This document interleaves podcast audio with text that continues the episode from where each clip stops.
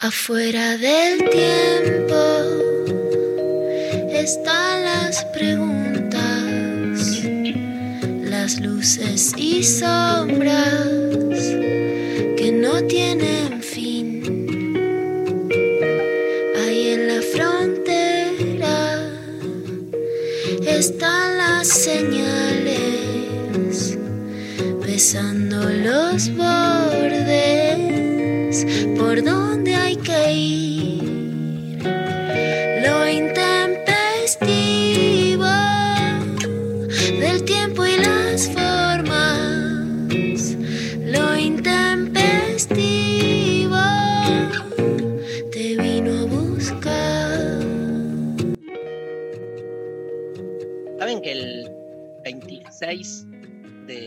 marzo, o sea, dentro de 10 días, nuestra cortinista Loli Molina está en el Conex? Que ya. Ya creo que agotó, porque son pocas localidades, además por los protocolos, pero agotó la función de las 20 horas y puso otra a las 18. que Vamos a ver. Vamos. Es, es viernes, ¿no? No sé. 26. Qué ganas de ir. Sí, es viernes. Este, sí, obvio. Para mí hay obvio. que ir a merendar y después ir a ver la. Tipo, Como plan, como salida grupal. Me encanta ir a un recital el viernes a las 6 de la tarde. Fascinante. Hermoso horario. Total. Salís de ahí y tenés que ir a otro recital, porque de salís tipo siete y media, siete y cuarto. Te queda toda la noche. Tiene que ir la banda de lo, de lo intempestivo y empezar a gritar, ¿viste? Cuando piden. lo Sí, no, me encantaría. ¿Sabes qué? Hacemos poco, hacemos poco aunque sea lenta. Poco Hacemos lento. un poco lento. Poco lento. Con, con Pero protocolo. viste, cuando, por ejemplo, yo iba a ver a, Pero Mamá me da poco lento. cuando iba a ver a, a Spinetta, siempre saltaba uno y gritaba, muchacha, flaco, muchacha, para que cante, ¿viste? Nosotros tenemos que empezar a gritar, lo intempestivo, Loli, lo intempestivo. Pero además que Loli ya te dijo que odia eso, odia que le pidan sus clásicos, todo. Pero nosotros se lo pedimos igual, ¿eh? porque Loli, lo intempestivo. Y la empezamos a cantar la canción, ¿entendés? Y le- como que le interrumpimos el, el- el recital. Así no le queda otra opción que cantarla. Este, bueno, pero se viene Loli y tiene una gira enorme. Bueno, la anunció acá en, en nuestro programa, este, que incluye también la ciudad de La Plata. Ahí termina Córdoba, Santa Fe, Rosario, de todo un poco. Bueno, vayan a buscar las fechas, eh, a ver si puede venir a, ¿no? Las que, estén en otras ciudades, a verlo. Ni hablar. Y sobre todo, bueno, saber esto, ¿no? De, de- de que ya está medio agotadísimo acá en el Conex. Va a presentar Lo Azul sobre mí, que es el, el álbum que sacó hace dos años, pero que, bueno, la pandemia no le permitió, en, para nada le permitió este, poder presentarlo. Estuvo por Uruguay también. Están como, yo tengo como ese miedo, no sé cómo lo sentís vos, Pecker, pero como que se volvieron a abrir, obvio, en estos últimos meses los teatros, hay cosas al aire libre, pero bueno, la, la, la amenaza, que no es una amenaza este, imaginaria, real, de la segunda vuelta del coronavirus, también da una sensación de, mucho temor, ¿no? Vamos a hablar algo de eso en clavada. Vamos a hablar después, vamos a preparar. Hoy tenemos un tema muy fuerte, les digo, pero con una producción muy grande en la que estuvimos trabajando, Lali Romolá, así que hoy vamos con todo. Agárrense para la clave de noticias.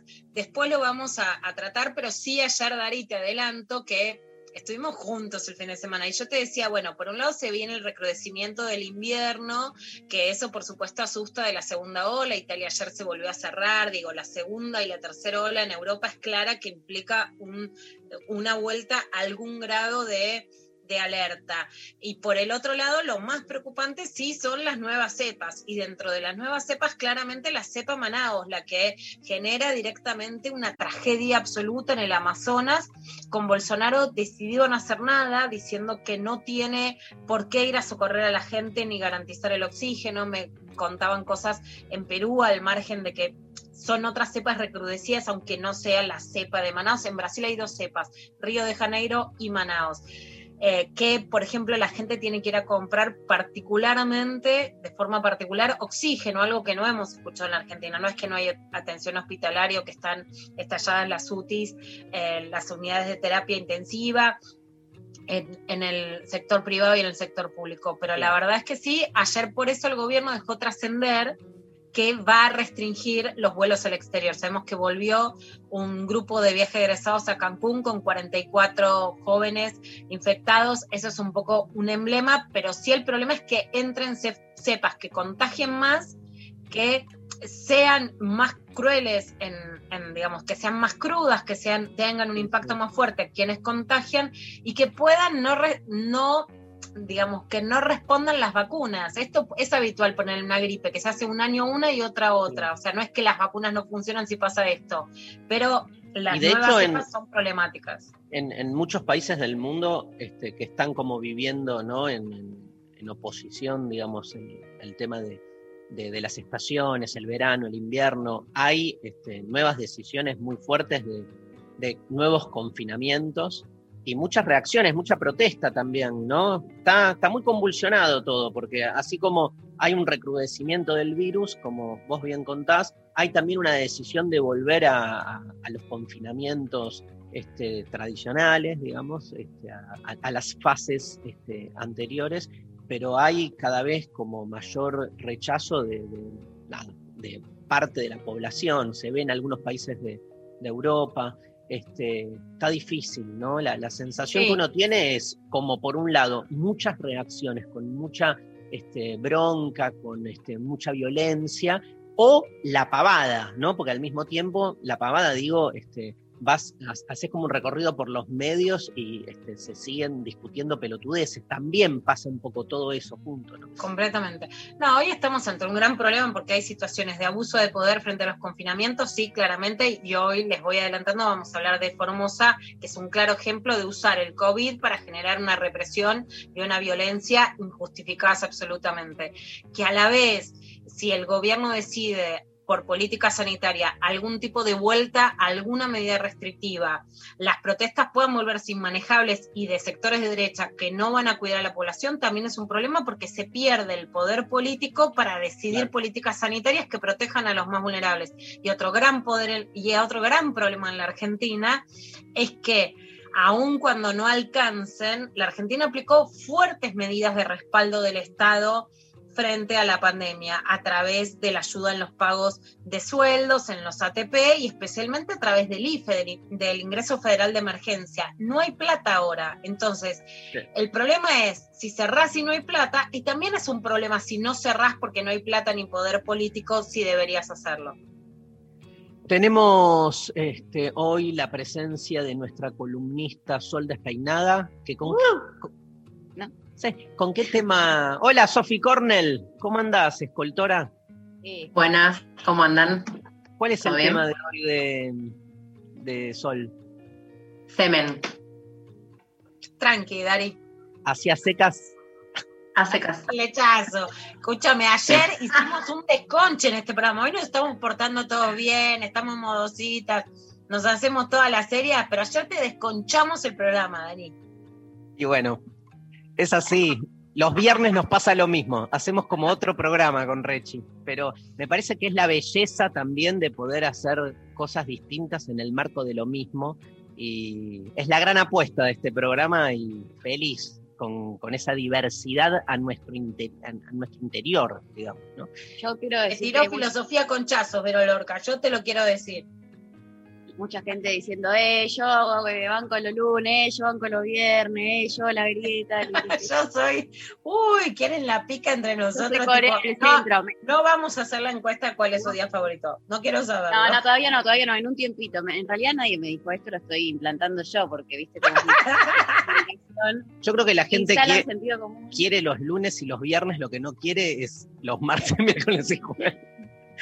quiere que desconchemos todo, pero bueno.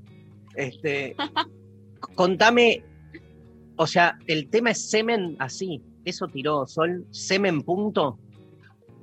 Sí, porque esta, este mes va a hablar de los fluidos corporales, eh, de los órganos genitales, viste que estuvo hablando el otro día de, la eyaculación vulvar. Así que hoy toca semen. Y, los Y la próxima no te puedo contar todavía, es secreto. Che, Lula, Ok. ¿qué, ¿viste, Sofi, qué, qué manejo, no?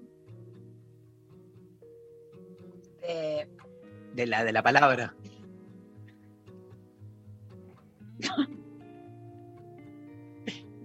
Buenísimo. Sofi tiene una seriedad sexy que te dice semen y ya pasa algo. Yo no, no voy a venir más acá, ¿eh? No. No, Sí. no, ve, por eso no, No, quería no, decir no. nada. Es un elogio, Sofi. Viste, la mina ahora no se le puede decir nada. Sí. Seriedad sexy, amo ese. Si no Como- quieren, no. Yo soy muy respetuosa. No, Es no, un me elogio. encanta. Me encantan tus elogios, Lula. De hecho, abro el micrófono para recibir tus elogios. Pura y exclusivamente. No entendí. Pero Que aguante, que aguante todo, que ahora vamos a hablar de semen y qué había un jugador de Independiente que ayer ganó 6 a 0, ¿no? Pablo González, después de 19 años, ganó 6 a 0, que se llamaba Semenewicz. Qué fuerte. Bueno, había una ¿Verdad, pregunta que era la pregunta emblema de la revista Hombre, a la cual combatí fuertemente. Y acá va la diferencia entre machismo y neomachismo. A ver. Yo escribí en Playboy. ¿Qué quiero decir? No soy moralista de la primera hora. Escribí muchos y muchas notas en Playboy. Una de ellas del tema que vamos a hablar hoy, que es Formosa. Pero hombre que sale después de Playboy es absolutamente machista, no por los desnudos, no por el erotismo, porque sale con violencia, con Claro. mala leche, hablando de semen. Y la pregunta emblemática era, ¿tragás o escupís? O sea, es como, el semen es nuestro, ¿vos qué haces con lo que nosotros te damos, mami? ¿Tenés- ¿Te lo come todo? ¿O lo ¿De tirás? ¿De quién Lo era? tirás, te tirás lo nuestro, lo que yo te doy, lo tirás al tacho de basura, ¿eh? ¿Qué, ¿Por qué? ¿Qué tenés que cupir? ¿Te lo tragás bien tragado? Es como, Es como una, una Lucky Luchana sí, del, pero reversionada. del conurbano. Tenemos que buscar un nombre. Cancha. Escúchame, ¿de quién era la revista Hombre? de editorial perfil. ¿Sabes cómo te pongo cuatro dedos? Ponían en la tapa. Este título se podía hacer, Mari, antes que vos naciera. ¿Cómo pegarle a una mujer y que no se note? Y te lo ponían en tapa, a ver si la tuvimos que pelear o no pelear. Te ponían a Mike Tyson y te decían, a ver, ¿cómo pegar para, pero para que no se note? A ver si le pone cuatro dedos. Y además me lo traga, ¿eh? La Playboy siempre fue otra cosa, ¿no? Siempre fue otra cosa. O Hubo sea, mucha obviamente. calidad periodística y tenía además entre sus protocolos que estaba prohibida la violencia hacia las mujeres. Claro. Más allá de que se dio en una época donde obviamente eh, el machismo era el machismo, pero siempre tuvo como eso que decís vos. eh, de el machismo es el machismo, el rey de Playboy no vamos a decir que era un señor que no era machista, el rey de, el, el rey de las conejitas encerrado en su casa, una discusión muy fuerte entre el feminismo norteamericano diciendo que cualquier foto pornográfica erótica estaba mal y que no era feminista. Yo del lado de enfrente, digamos, creyendo que la erotización de las mujeres no es lo que está mal, ni que hagan un desnudo porque quieren, y confiando, por supuesto, en la calidad periodística de Playboy, y, pero justamente ahí te marca algo, ¿no? Una cosa está en una revista y te erotiza, te calienta, te, te masturbas con eso, alguien se muestra, está linda, qué sé yo. Y otra cosa es decir si vos tragás o escupís, No, como no, no. pregunta, como si fuera una, Pero- te doy la visa, porque alguien puede tragar o alguien puede escupir. Pero además. Puedes hablar así, no hay problema. Ahora parece- es, a ver si vos sos una buena putita para mí, ¿no? Y esa es Me otra. parece clave algo que por lo menos vos y otra gente viene como este, trabajando mucho estos últimos años, que esta, esta idea, pero que vale para un montón de cosas, que no todo es lo mismo, ¿no? Porque si no es como, es- en esa indiferenciación se pierde la capacidad de poder analizar bien lo que está pasando. Este, que a veces es el problema de, me lo llevo a otro plano, pero bueno, lo dejo después para debatir más adelante del indignacionismo, ¿viste? Como que este, si todo te indigna, entonces este, se pierde la capacidad de entender cuáles son las causas de algo que hay que rechazar, pero digamos, lo que se rechaza, ¿no? este, en la medida en que uno lo rechace livianamente, también hace liviano el problema. No sé, es este, realmente, y más en estos tiempos donde todo parece este, estar atravesado por esa liviandad en algún punto, con eh, la que nos relacionamos con las cosas. Te cuento que hoy cumple años Carlos Salvador Vilardo. ¿En serio? Hoy voy a ir muy cerca de la casa donde nació. Ah, mira, ¿qué tenés? Un bar que me encanta. Los Scots. Creí que era laburo, algo, ¿no? Yo me voy a La Plata. Pero voy a ir a trabajar a la calle Gavilán. Descubrí un barcito que me encanta, entonces Mirá. voy a ir a preparar una charla a la calle Gavilán. Un día te caigo. Ay, me encanta. Tengo un desafío que estoy, que queda ahí cerca. Vos sabés que. Un desafío. Sofi sabe, sabe dónde voy a ir. Tenemos un desafío que es un partido de tenis que no se pudo dar en la ciudad de Santa Fe. Estuvimos parados, Luciana y yo, en una cancha de tenis. Salió el desafío y me cagué.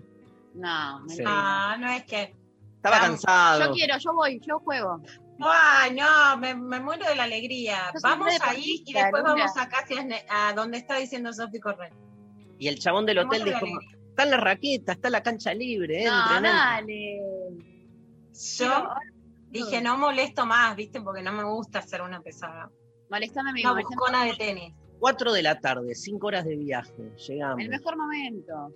O sea, no, no fui a dormir la siesta, era una siesta yo. Aparte en Santa Fe se duerme la siesta, ¿no? Este, algo que en esta metrópoli se ha perdido tanto. Qué lindo, me encanta dormir así. Bueno, un gran abrazo a Carlos Salvador Vilardo. Mañana me voy para la ciudad de La Plata. Estamos ahí con entradas agotadas, pensar la comida ya en el Teatro Bar. Este, y mm, tenemos consigna, ¿no, María Stanreimer? Sí, tenemos consigna porque vamos a sortear el curso de Sol Despeinada en el CONEX, anticonceptivos, eh, una propuesta de cuatro encuentros necesarios para conocer y entender el funcionamiento y la utilidad de los métodos anticonceptivos disponibles. ¿Qué es MAC? ¿Cuáles son los métodos quirúrgicos para cada género? ¿Son reversibles? En esta nueva edición del operativo ESI, Sol pon- podrá responder estas preguntas y muchas más. El curso comienza hoy y termina el 6 de abril. Las clases en vivo son los martes a las 21.30, pero quedan grabadas una semana durante, eh, durante una semana on demand. Y vamos a estar sorteando dos accesos a quienes nos manden sus relatos de anticonceptivos. Che, Sofi, la vamos a cruzar a Sol en el Conex, porque hoy tenemos la segunda clase del curso Filosofía del Otro. Me preparé un juego para hoy tremendo, tremendo. No me digas. Sí, sí, estas clases vienen con así situaciones hipotéticas que describo y la gente tiene que responder. Eh, la clase pasada fue, este, tenían que averiguar dónde estaba el otro y armé toda una escena. Este, estuvo muy discutido y muy lindo. Y hoy es más duro todavía porque tiene que ver con la cuestión de la tolerancia, la hospitalidad y nuestros alumnos saltan y te comentan y aparte siempre ganan, o sea, vos haces algo para que ninguno acierte con la respuesta y la tercera respuesta ya te cagan. Pero porque que hay que ser choto para... para Me encanta esto de los juegos filosóficos, che. Tenés que, que ponerte... sepan, ¿entendés? Es como el docente que le hace la pregunta difícil para que el alumno Pero- no pueda responder. Bien. Bueno, pero tenés que remarlas a tus alumnos, o sea, decirle al profesor lo que suponés que el profesor quiere que contestes para hacerle el- la onda, ¿entendés? No, Me la- me quedamos muy cebadas, Mari, de filosofía con chazos. No lo dejamos ni jugar al pobre. Bueno, está bien. Me la Eh, cagan en la tercera y me hago el boludo, me hago el que no escucho. Me acuerdo en, en- en salir de la caverna tenía una situación así, este, que eh, siempre preguntaba quiénes eran los filósofos más importantes de la historia. Y bajaba con el micrófono y la gente me iba tirando. Platón, Aristóteles, no sé qué, no sé qué, no sé qué. Y el- la Yo joda era.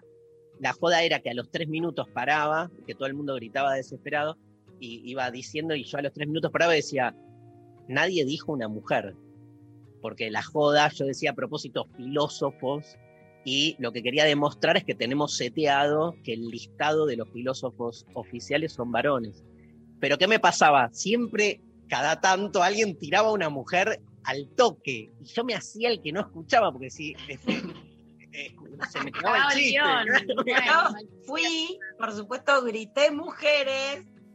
Grité mujeres y fui la guafiesta, como dice Sara Ahmed, nos critican por la guafiesta, pero, ¡eh, Darío! ¡Y a la vacía!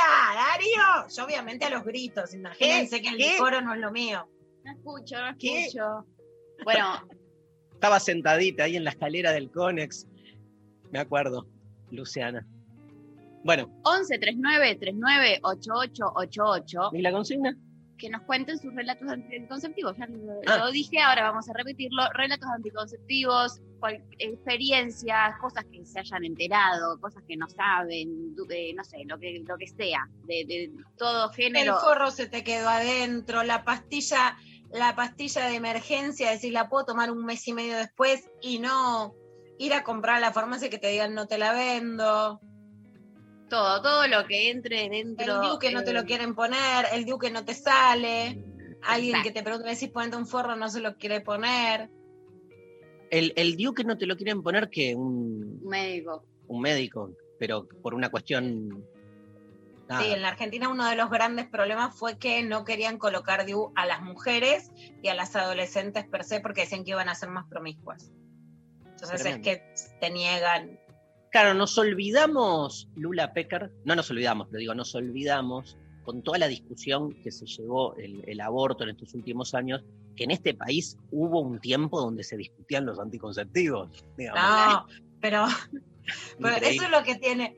Viste, mi edad me delata. O sea, yo nací luchando a los anticonceptivos, Claro. es lo que más me gusta hablar y contar. Pero yo empecé escribiendo Geno en la revista Luna, que, que hacíamos la campaña hacia los anticonceptivos. Lo hemos logrado. Bueno, nos mandan sus mensajitos a través de WhatsApp 11 39 39 88 88 y también nos pueden mandar sus audios. Además, arroba lo intempestivo en las redes sociales, participan por todos lados. Este tema con el que arrancamos musical surgió a bordo de un micro durante una gira por el país en el año 1985. A ver si adivinan cuál es. Nos había contratado Piero, dice uno de los líderes, el líder del grupo del que vamos a escuchar el tema. Y dice, en la parte trasera del micro había unos colchones donde nos tirábamos a descansar. Allí estaba yo un día con la guitarra componiendo y así salió esta canción. Al principio tenía un estilo ska, un poco más rápido que la versión final y la dejé registrada con un grabador portátil. Amo, Pablo, esas, esas historias. No recuerdo si grabé el tema completo, pero al menos estaba en el estribillo y toda la primera estrofa. Andrés Calamaro fue el productor del disco. Creo, dice eh, el líder de la banda, que Andrés fue parte integral y de hecho hubo una sugerencia suya en relación al tema que aún la tengo muy presente me dijo que en el estribillo, en vez de estirar la palabra amor, cantara amo o o or de ayer. ¿Cuál será? Esa cuestión de swing, aunque parezca pequeña, él siempre la dominó con mucha gracia. Más allá de esta anécdota y de su trabajo como productor, sin dudas Andrés en ese disco uno más de la banda. Vamos a escuchar para empezar la propuesta musical de hoy una canción que dice Estoy parado sobre la muralla que divide todo lo que fue de lo que será. Los enanitos verdes en la muralla.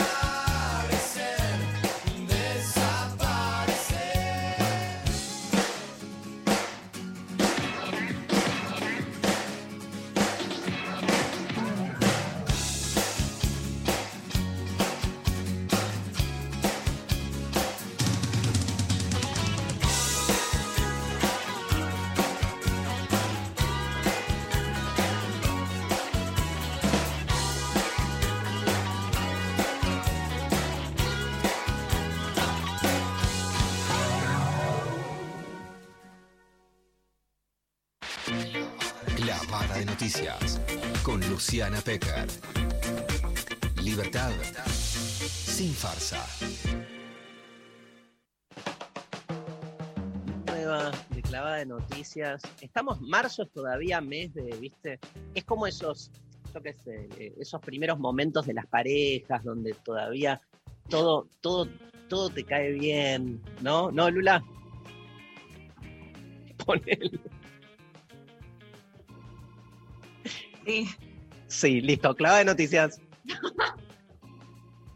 Bueno, hoy vamos a ir en Dari y Mari con un clavo de noticias especial, fuerte. Le agradezco a la producción de, de Lali Rombolá sobre el tema Formosa. Yo detesto cuando te dicen, eh, habla de Formosa como si te corrieran políticamente para que hables o no hables.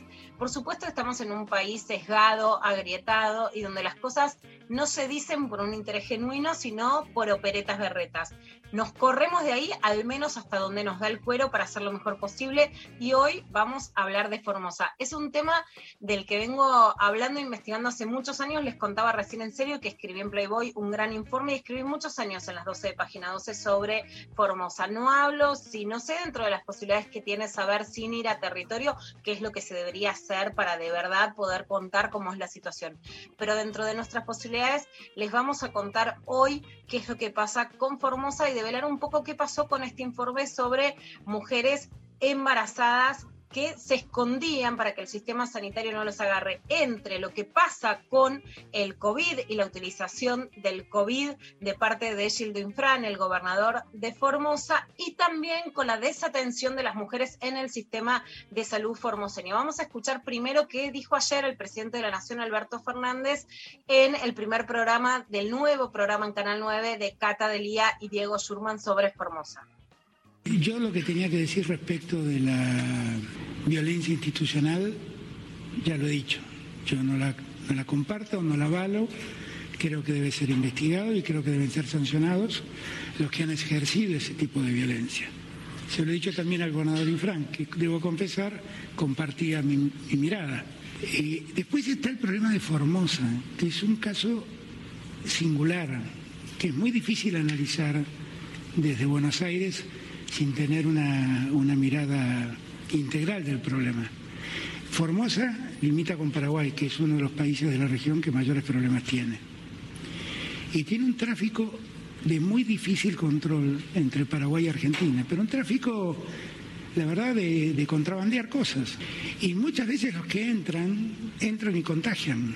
Entonces, el, el gobernador ha tomado una serie de decisiones que son eh, restrictivas de la libertad ambulatoria, que nosotros en el último decreto tratamos de corregir y subsanar, por ejemplo, que no haya límites para pasar de una provincia a otra, esas cosas que nos parecen desmedidas, pero que en verdad el origen de toda esa acción del gobernador es el riesgo que está viendo que puede provenir desde, desde Paraguay.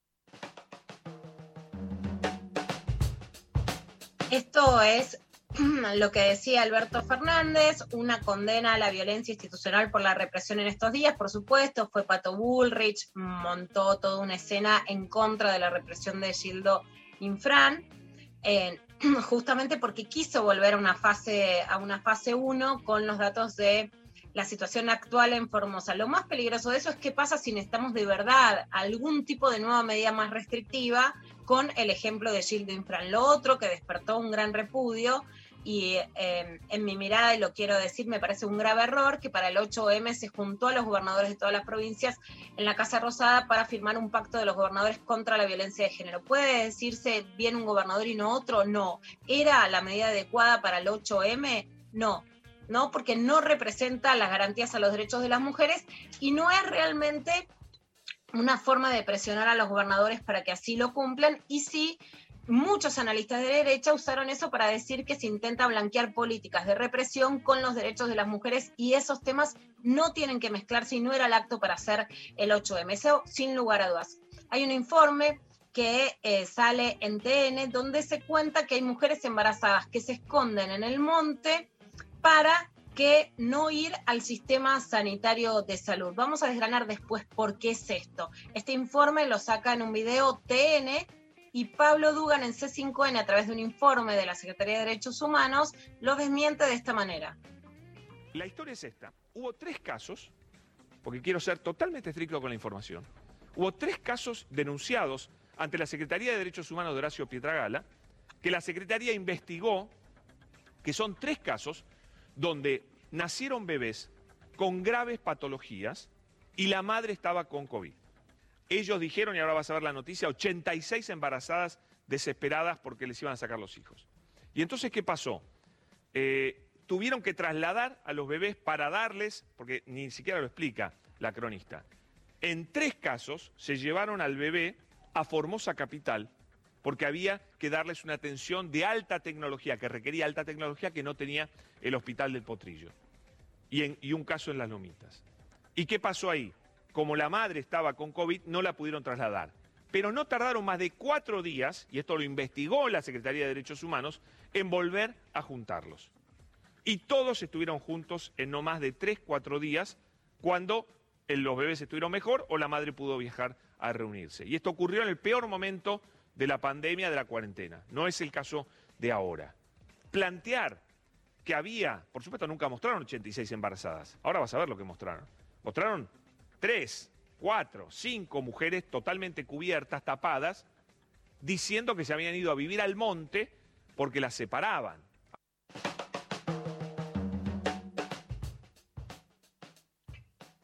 Lo que dice Pablo Dugan es cierto, no. Lo que dice TN era cierto, sí, no de 86 mujeres, pero sí es cierto que las mujeres embarazadas se esconden en el monte para salirse del sistema sanitario formoseño. Se esconden porque temen a la represión, se esconden porque Formosa tiene una violación sistemática a los derechos de las mujeres y muy especialmente a las garantías en el parto y en la salud. Hay un nivel de mal periodismo y de manipulación de la información que lo más grave es que las que ponen en riesgo es a las mujeres porque se intenta operar por un lado de los dos lados, pero por otro lado sin ninguna duda, si en este caso un informe es más verídico que el otro, sin lugar a dudas en este caso es el DTN. Vamos a contar y a escuchar en primer lugar, en este caso les pido un poco de paciencia porque es otro el ritmo, la forma de hablar de las mujeres de pueblos originarios, la voz de Ercilia Agüero de Juárez. Ella es representante de la comunidad Bichi de, Ingeniero Juárez, habló ayer con Lali Rombolá de lo intempestivo y contaba esto. Eh, nosotros somos de la comunidad Huichi, en Ingeniero Juárez. Este, todo lo que pasaron por TN, eh, nosotros eh, dijimos la verdad, pero ahora este, nos siguen, este, por ahí viene policía a corroborar, viene fiscal, fiscal de Formosa, fiscal de Lomita, viene a según ellos dice que viene a corroborar si es cierto. Y después nos mandan gendarmería. Eh, entonces, como para hacernos asustar. Pues Yo temo todas las, yo temo todas las embarazadas de que si puede, si se van corriendo, eh, este, pueden lastimarse porque ellos no quieren que eh, no quieren asistir en el hospital porque para que su bebé está término recién va a ir al hospital. Pero ahora no no puede porque toda esta cuarentena el pretexto de ellos eh, un bebé de siete a veces siete mesinos ocho le sacan o sea le sacan por cesárea entonces el bebé queda prematuro. Y de ese prematuro eh, le mandan a Formosa, por según ellos dice que está enfermo. ¿Cómo no va a estar enfermo si es prematuro? Entonces por eso las madres se van a esconderse para que, que su bebé está a término. eh, eh, cuando llegue el dolor de parto, ahí recién o asistir al, al hospital o cualquier, este, eh, así no le hacen cesárea, porque sin el consentimiento de ellos le hacen cesárea.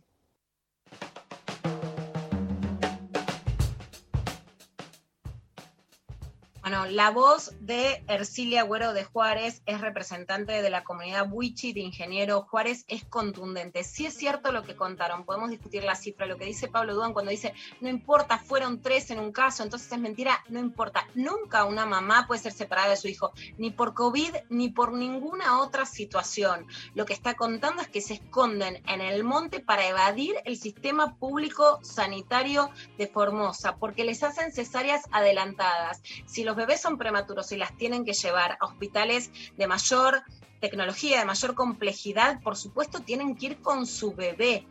Ellas cuentan una violación a los derechos de su salud que hemos visto durante muchos años y en estos días voy a contar algunos de los casos que vi que incluso en su momento no, no los contamos para proteger, por ejemplo a Fermina, que es una mujer desnutrida que fue ayudada en su momento por el INADI cuando estaba al frente Claudio Morgado y que no lo publicamos para protegerla, así como sí conté las violaciones en el parto que me contaba Amanda Ascaj, que es la esposa de Félix Díaz de la comunidad Com la Primavera de Formosa. Hay una sistematicidad en la violación a los derechos de las mujeres que lo que hay que hacer no es encubrirla, sino contarla y contarla fuera de las operaciones para que se revierte y para proteger a las mujeres. Si se está utilizando el aislamiento sanitario por COVID para que haya más represión, sí, en Formosa se está utilizando esto, nos cuenta también Ercilia Agüero de Juárez sobre lo que pasó con esta implementación de las medidas o de los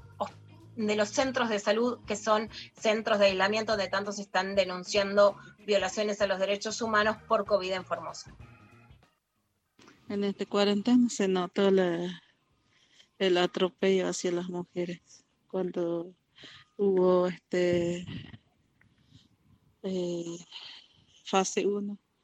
Entonces la agarraron a toda la gente de la agarraron, eh, o sea, embarazadas lo llevan y para aislar lo llevan y, a la madre lo llevan en hospital, le hacen cesárea, entonces le dice que es positivo y lo llevan en aislamiento.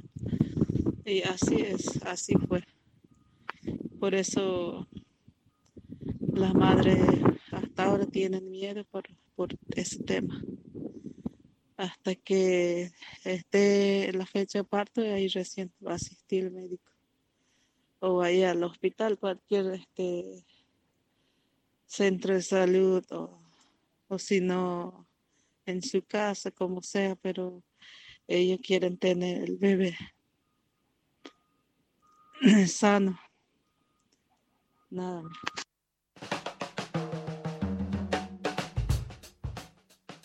Tremendo todo. Tremendo, esta era, y por eso, con un tono más lento, con la voz que hay que prestar más atención, porque la interseccionalidad que a veces se habla desde el feminismo, seamos interseccionales, es esto, es prestar más atención, es intentar hablar, cuando no podemos ir hasta los lugares, por lo menos hacer redes y contactos, y esto es lo que nos decía Ercilia Agüero de Juárez de la comunidad Wichí de Ingenieros Juárez en Formosa. Un dato que es contundente para dejar de decir que las mujeres se esconden por nada o que es mentira. La mortalidad materna en Formosa, que son los nacimientos por el embarazo parto puerperio, que incluye cuando los abortos son clandestinos. Recordemos que el senador por Formosa fue el que terminó las, las apelaciones, los discursos en la Cámara de Senadores y que fue, por supuesto, vergonzoso, el mayor opositor dentro del peronismo eh, en esto. Y la mortalidad materna en Formosa es de 14 4 muertes cada 10.000 nacimientos. El promedio argentino es de 3,7 y en la ciudad de Buenos Aires es de 2,3. O sea, no podés decir que en Formosa está todo bien. Y está todo mal porque las mujeres se tienen que esconder del sistema sanitario. No es que van al sistema sanitario, porque no las respetan. Una última línea es que sí ayer eh, me llega un informe en donde se están pidiendo firmas concretamente para para pedirle a la ministra de Mujeres, Elizabeth Gómez Alcorta, y al secretario de Derechos Humanos, Horacio eh, Pietragala, que intervengan en Formosa para garantizar eh, justamente los derechos de las mujeres. Algunas de las antropólogas que lo afirman son eh, Diana Lenton y Lorena Cardín, que investigan a partir del CONICET hace muchísimos años la discriminación en Formosa. Lorena Cardín tiene un informe que se llama Discriminación y Derecho a la Salud de los Pueblos Indígenas de la provincia de Formosa. Es investigadora del CONICET. Conocí personalmente a una de las mujeres que cuenta desnutrida con 40 kilos, la compañía del hospital de Vicente López, vi lo que pesaba en la balanza también, no solo por falta de acceso a la alimentación, sino por problemas congénitos, pero vi que había que traerla a Buenos Aires o que no la atendían, y no por complejidad, sino por discriminación por ser mujeres de pueblos originarios. El Centro de Estudios Legales y Sociales también sacó un comunicado donde dice Formosa, es urgente eliminar las prácticas discriminatorias contra mujeres indígenas.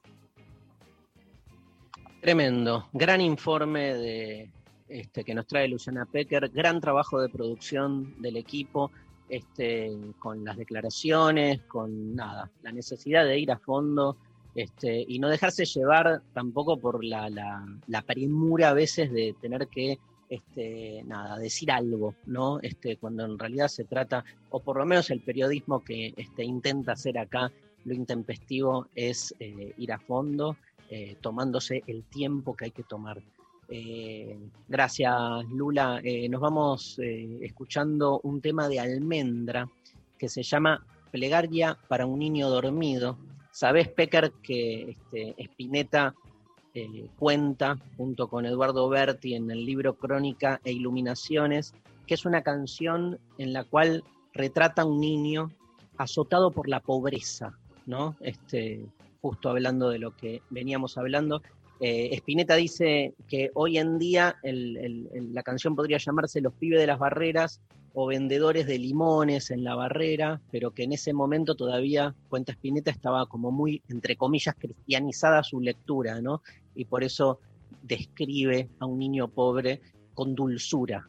Eh, y, y- cita Nietzsche Spinetta y dice algo que Nietzsche no hubiese aceptado de ningún modo y sobre todo como muy atravesado por la represión de ese momento. La, la- canción es de 1969. Me encanta un Spinetta diciendo el tema impactó mucho y está buenísimo. Hoy lo hubiera escrito de otro modo, ¿no? Este, por este, también esto que decíamos, cómo van cambiando los tiempos y la necesidad de, de que los mensajes lleguen este, de otra manera. Almendra en lo intempestivo, plegaria para un niño dormido.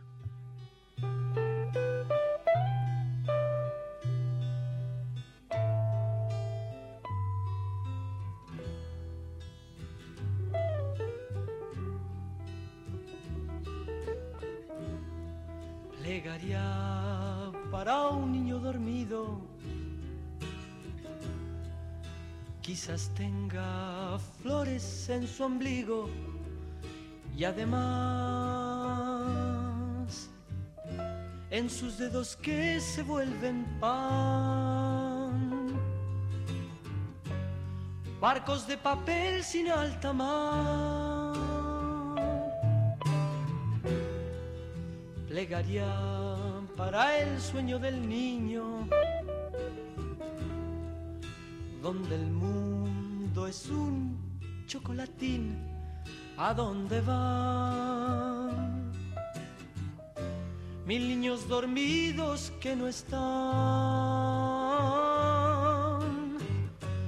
entre bicicletas de cristal. Se ríe el niño dormido.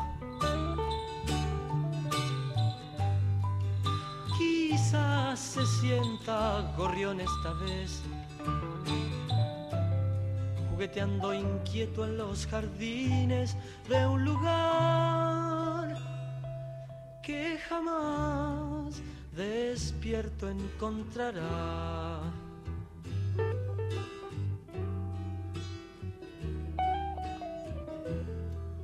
Que nadie, nadie despierte al niño. Déjenlo que siga soñando felicidad. Destruyendo trapos de lustrar. Alejándose de todo el mal.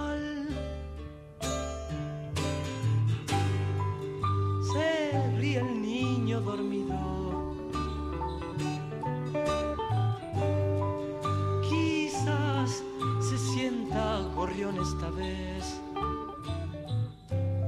Jugueteando inquieto en los jardines de un lugar que jamás despierto encontrará.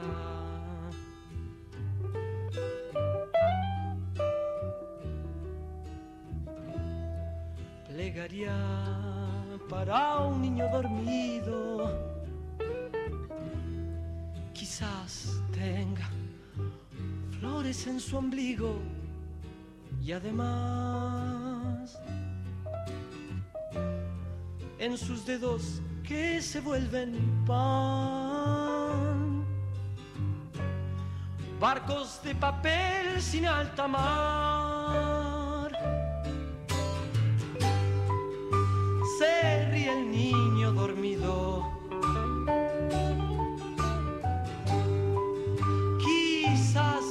sienta gorrión esta vez jugueteando inquieto en los jardines de un lugar que jamás despierto encontrará.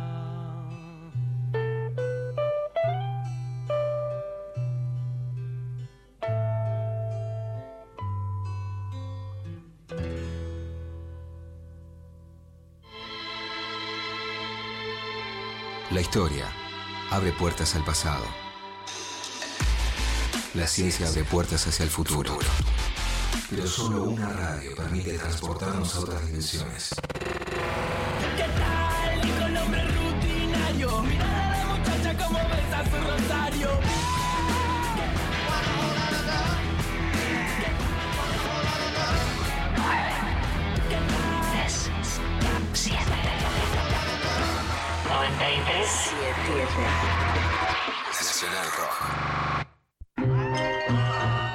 Martes a las 20, la hora líquida. Gillespie se sumerge en entrevistas acuosas para coleccionar. La hora líquida. Martes de 20 a 21 por 937. Nacional Rock. Hace la tuya. Tuya. Llega Relatoras, un grito de gol, una pasión argentina. El reality que emociona, divierte y elige junto a vos a la mejor relatora de fútbol de la Argentina. Si querés participar, mandanos tu relato y toda la info que tengas a esta dirección. tvpublica.com.ar Te estamos esperando. Una tarde eléctrica. Rayos y centellas. Rayos y centellas. De lunes a viernes, de 16 a 18, Chavo Fuchs está en Nacional Rock junto a Ceci Lía, DJ Pradón y Claudia Villapun. Vení a recargar tu energía. Rayos y centellas. Rayos y centellas. Por 937, Nacional Rock. Hace la tuya. 937. Mandanos tu WhatsApp 11 39 39 88 88. Mensajes Al 11 39 39 88 88. Bueno, les contamos que esta noche no te va a gustar, va a estar en el auditorio de Radio Nacional para una nueva edición de La Hora Líquida con la conducción de Gillespie. Lo pueden ver en vivo por el canal de YouTube de la radio a las 20 horas en vivo. Entonces, desde el auditorio no te va, a- no te va a gustar y Gillespie en la Nacional Rock 937. ¿A qué hora? A las 20 horas. Ah, bueno. Em, Hay un mensaje. ¿Me contás? ¿De qué? Mensajes. Ah, sí, te cuento. Te cuento que están llegando un montón de mensajes. Les recordamos 11 39 39 88 88, nuestro número de WhatsApp, arroba lo intempestivo en las redes sociales. Empezamos por uno que llegó por Instagram que dice: aprovechar las ofertas para estoquearme de preservativos.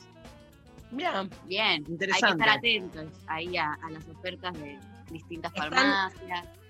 Están carísimos los preservativos. Si hay que decirles a todos los chabones, se ponen en como, como me gusta decir en sommelier de preservativos. Yo entiendo que hay diferencias, pero empiezan, no, con que no me entra, vos, para. Pero que los preservativos se dan gratis en todo el país, en todos los centros de salud. Entonces, si no tienen y están caros, van a cualquier centro de salud y hospital, les tienen que dar. en la ciudad de Buenos Aires hay, y vamos a decir que más allá de otras cosas, el programa de salud sexual en la ciudad de Buenos Aires funciona muy bien. Algo que me contó Viviana Mansur, que es la subdirectora del programa de salud sexual en la ciudad, muy bueno es que a partir de la aprobación de la ley de aborto legal están llamando más chabones a preguntar cómo acompañar a las mujeres, que es un gran dato que la legalización permitió que los varones sientan más confianza en participar. Un, un datazo es que están llamando más varones, así que pueden llamar y pedir preservativos. Y si quieren, para averiguar dónde les queda más cerca, 0800-222-3444. Preservativos y todos los anticonceptivos. El subdérmico, la agujita, el DIU, las pastillas, las pastillas de lactancia, las que les venga bien, llaman al 0800-222-3444 y les dicen dónde ir a buscarlo gratuitamente. Espectacular. Más mensajes. Hola Intempes, nos llega por WhatsApp. Mi relato de anticonceptivos es que hace unos años intenté usar pastillas, pero sentía que me cambiaban el cuerpo y mi relación con mi ciclo menstrual. Entonces las tuve que dejar. Siento que hay pocas opciones y en todas resignás algo, entre comillas, natural. Saludos. Sí, sí. Exacto. No, sí, hay cada vez más críticas a lo que está pasando, digamos, a las funciones hormonales de las pastillas. Hay quienes también hacen campañas en contra del DIU por lo que les ha provocado. Y ahí puede ser que tomes una decisión, que tomes otra, que lo hagas en algún contexto y en otro no. El anticonceptivo subdérmico, que es la agujita, en realidad es hormonal como las pastillas, así que no lo evita, que quieras ir por el preservativo. Digo, hay una canasta de opciones que hay que conocer y que saber para ver cuál es la que te viene mejor. Y por supuesto, en algún caso, la ligadura actuaria, que son la anticoncepción quirúrgica. Total. Eh, por Instagram nos mandan, usé forro, se pinchó. Embarazo y aborto. Después de eso, forro y pastillas barra aro. Miedo todo el tiempo igual. Sí, hay algo de, de- de que estás todo el tiempo con miedo, ¿no? Es terrible como esa sensación de que nada es suficiente. Es terrible, por supuesto. A ver, el preservativo cubre especialmente para las enfermedades de transmisión sexual y el VIH, pero no es tan efectivo, tiene una baja efectividad como anticonceptivo. Entonces, lo mejor es combinarlo con pastillas. Si se te rompe, igual anticoncepción de emergencia, que hay que usarla muy rápido y es el único que es postcoital. O sea, después del polvo, si pasó algo y te das cuenta, se rompió, se pinchó, quedó adentro, hay que tomar lo antes posible anticoncepción de emergencia, que son como si fueran cuatro pastillas, vas a la farmacia, lo pedís, lo compras o a cualquier centro de salud. Eh, nos mandan por Instagram, cuando tomaba pastillas en relación estable, siempre pedí a pareja que pague la mitad. Llegaron varios Perfecto, mensajes muy bien eso. Está buenísimo. Yo, la verdad es que mm, nunca se me había pasado por la cabeza. O sea, bueno, hoy en día sí, pero en su momento, la verdad es que cero esa idea. Em, primera vez, dicen también por Instagram, una chica, le pedí con vergüenza que se ponga preservativo. Se rió y siguió.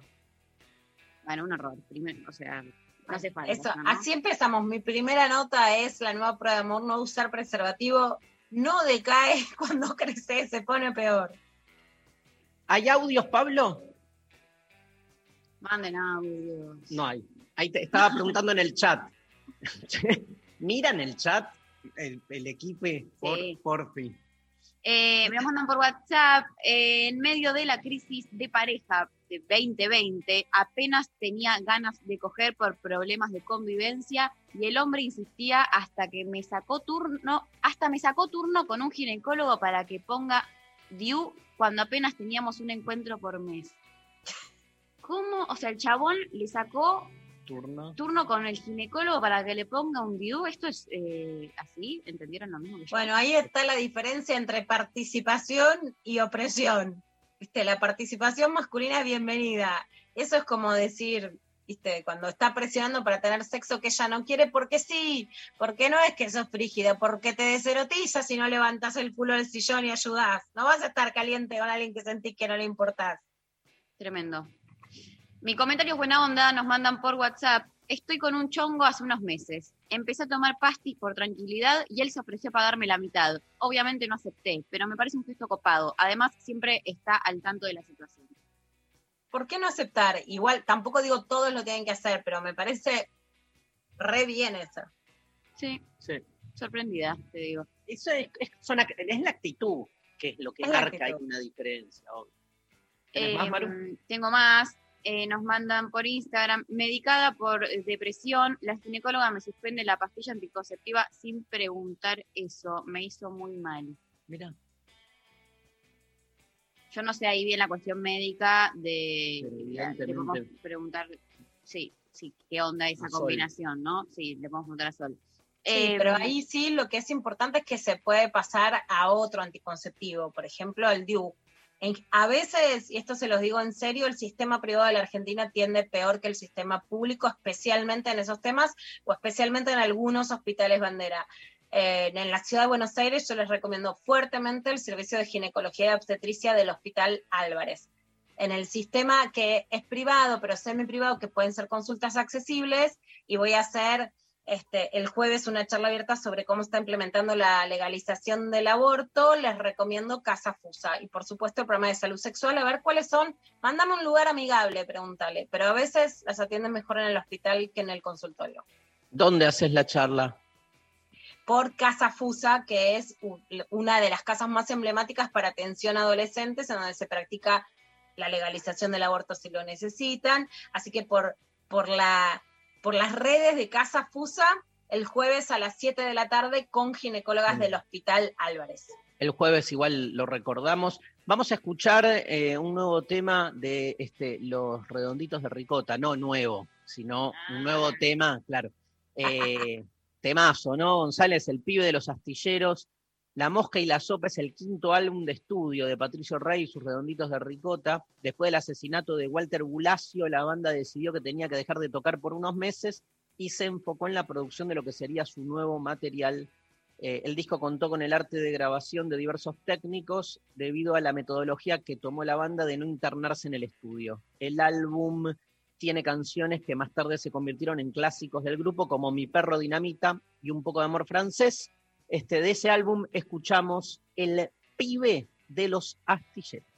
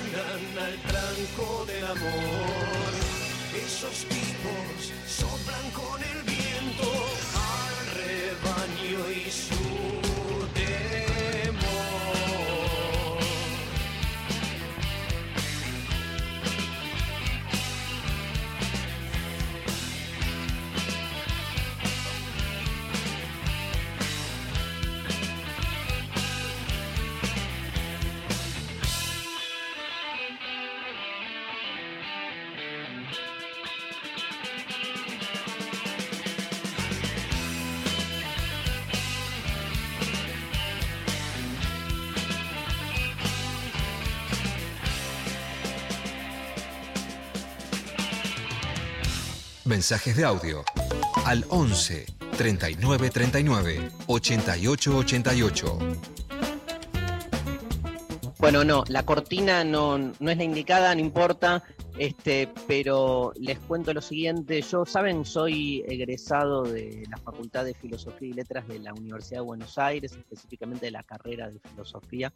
Eh, como a todo lo que nos pasa más o menos lo mismo en eh, la Universidad de Buenos Aires, siempre es un tema, no sé si oyeron hablar de esto, María, este, Luciana, el tema de el tiempo que se tarda en entregar el título. Viste que como Sí. que hay un montón de instancias administrativas que hay que pasar, que bueno, es, es cierto que las- la institución fue con el tiempo tratando de acelerarlo, este, pero sigue siendo como, digamos, una instancia, digamos, que se alarga y mucho. eh, y específicamente el año pasado con la pandemia parece que quedó como en stand-by. Y el otro día me llegaron unos mensajes este, por las redes de un grupo de eh, graduados de la Facultad de Filosofía y Letras, de las distintas carreras que hay ahí, ¿no? Saben que se estudia historia, antropología, letra, filosofía, geografía, ciencias de la educación, que con el tema de la pandemia este, se han visto interrumpidos en su posibilidad de recibir el título. O sea, se graduaron ya hace rato, pero como está suspendido el, trámite, e- efecto de la pandemia, ¿no? Este, en principio, del título, entonces el título formal no lo están pudiendo recibir. Esto implica, obviamente, la imposibilidad de ingresar a lugares de trabajo, porque este, te piden el título y no lo tenés, digamos, este, y no lo tenés porque la institución no lo está entregando, en algunos casos hace más de dos años. Para hablar de esto, este, estamos eh, en comunicación con María del Rosario Toro Tessini, es graduada de la carrera de Historia y bueno, se juntó, se juntaron entre muchos este, en un grupo autoconvocado que se llama Graduados sin Título de la Facultad de Filosofía y Letras de la UBA. Hola María del Rosario. Hola, ¿cómo estás? Muchas gracias por cedernos el espacio. Qué garronazo, este, ¿qué, qué te dicen? Contame un poco. Sí, la verdad que sí. Eh, básicamente lo que nos dicen, eh, ahora se están excusando con el tema de la pandemia, eh, como que porque están trabajando de forma remota y no van a trabajar a la facultad, eh, no están entregando los títulos, pero la realidad es que esto ocurre desde hace años en la facultad y ni la gestión ni los que ocupan ahora el centro de estudiantes se preocuparon por resolver esta situación.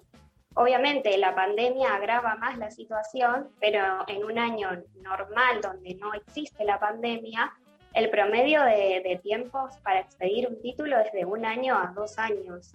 Y en nuestra facultad como en sociales, por ejemplo, porque en otras facultades que también dependen de la UBA, los títulos como mucho los entregan en seis meses.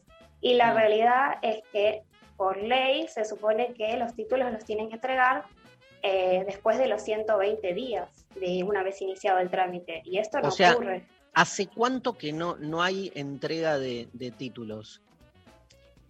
Los títulos, eh, los últimos títulos que estuvieron entregando eh, en este verano, o sea, en febrero, marzo, eh, y el año pasado, eran títulos que ya se encontraban finalizados mucho antes de que comience la cuarentena o que estaban en las últimas instancias. Pero la realidad es que hay gente que eh, inició el trámite de forma presencial mucho antes de que inicie la cuarentena y no tiene el título.